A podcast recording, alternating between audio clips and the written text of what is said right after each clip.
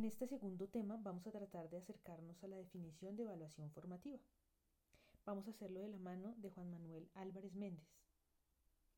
Para este autor, la evaluación mm, formativa comparte un campo semántico con verbos como calificar, medir, corregir, clasificar, certificar, examinar, pero se diferencia de estas acciones en tanto los recursos que utiliza y especialmente los fines a los que sirve. Para Álvarez Méndez la evaluación formativa debe permitir aprender, no solamente al profesor, porque le arroja unos datos que le permiten problematizar y mejorar su práctica, sino al estudiante, que se hace partícipe desde el inicio del proceso hasta el final y que en todos los momentos de la evaluación puede aprender. Para Álvarez Méndez, la evaluación formativa tiene varias características. La primera característica es que es democrática, es decir, que necesita de la participación de los que están involucrados, especialmente del profesor y del estudiante. Pero aquí hay que tener cuidado con la idea de participación. Participación no es solamente hacer lo que el profesor le manda a uno, sino participar activamente, es decir, ser parte de las decisiones que se toman para la evaluación. Otra de las características de la evaluación formativa es que está al servicio de quienes la protagonizan. Entonces, al profesor le permite mejorar su práctica, pero al estudiante le debe permitir aprender en el proceso.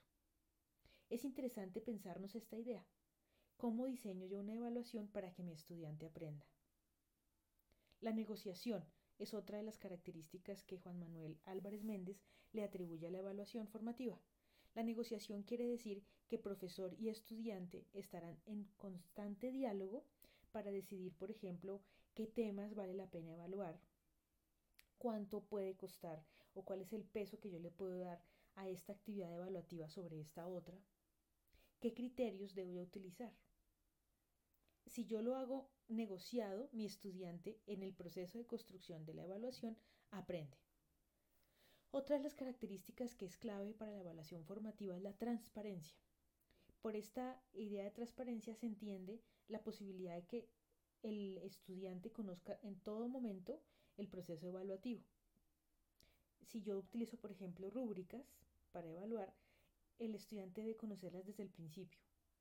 Esto le da a él la posibilidad de saber por dónde orientar sus actividades, eh, las tareas que hace, los temas que estudia, etc. La evaluación además también debe ser continua, procesal, integrada en el currículo, dice Álvarez Méndez. Esto le da una característica de discreta, es decir, al hacerse permanentemente no es como que yo paro mi clase y saco un momento y evalúo, sino que yo la voy haciendo durante el proceso.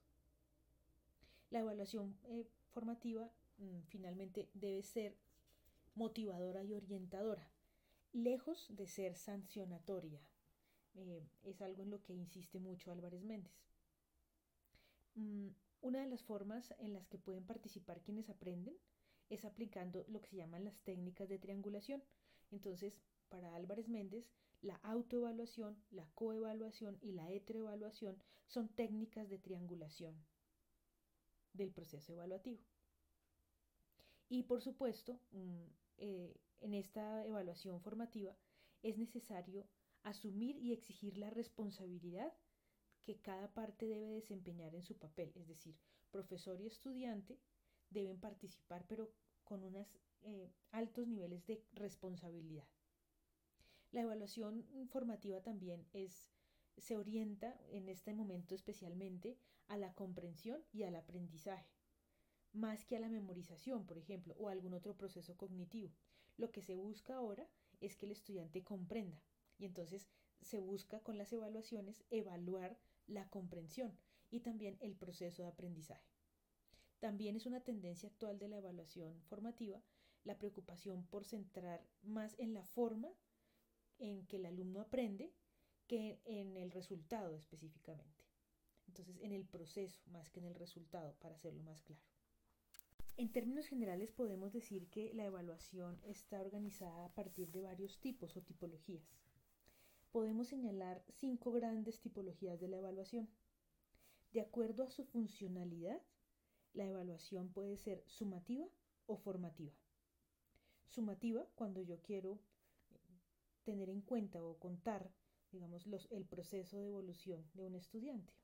Formativa cuando es discreta, como lo hemos señalado, es decir, que se da permanentemente.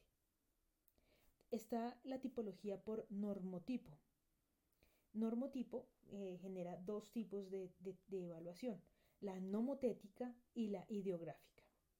La nomotética, normativa o criterial lo que hace es establecer un parámetro de medida y contra ese parámetro de medida yo evalúo a mis estudiantes. Le hace los, eh, las pruebas saber, por ejemplo. Se establece un parámetro de medida y sobre esa se hace la clasificación de los estudiantes. La ideográfica, en cambio, eh, utiliza como parámetro de medida el propio sujeto. Entonces, cuando yo hago eh, explícita esta evaluación, yo establezco, por ejemplo, un diagnóstico inicial de mi estudiante en tanto el contenido que yo voy a enseñarle. Y al final vuelvo a medirlo y trazo la curva, la evolución. Entonces, la medida, porque como es un normotipo, se basa en medidas, la medida es el propio estudiante. En la nomotética, la medida es una medida fuera del estudiante o fuera del sujeto que está siendo evaluado. El tercer tipo de evaluación se da por eh, el aspecto de la temporalización.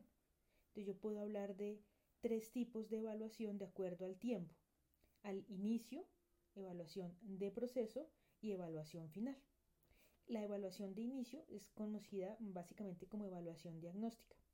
Es una buena práctica en algunas clases, en algunas disciplinas, hacer una evaluación diagnóstica.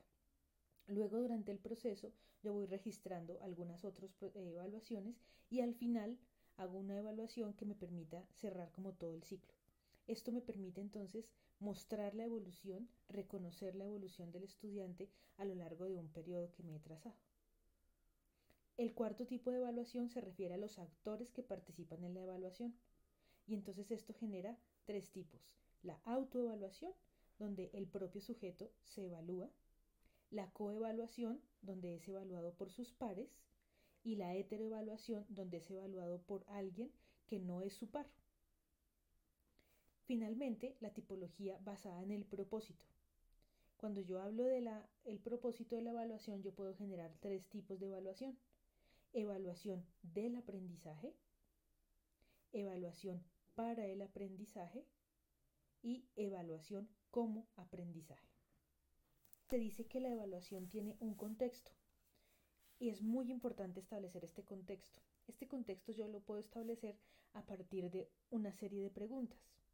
Entonces, como profesor, cuando yo diseñe una estrategia de evaluación o una situación de evaluación, yo debo pensar en qué voy a evaluar, cómo lo voy a hacer, para qué lo voy a hacer, en qué momento, quiénes participan en el proceso, y cómo voy a medir, cómo voy a categorizar los resultados, analizar los resultados, los datos que me arroja la evaluación.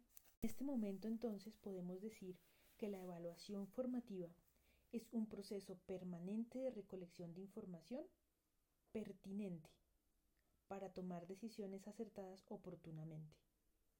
La mejor manera de evaluar es la que informa sobre la consecución de un objetivo y la manera de lograrlo.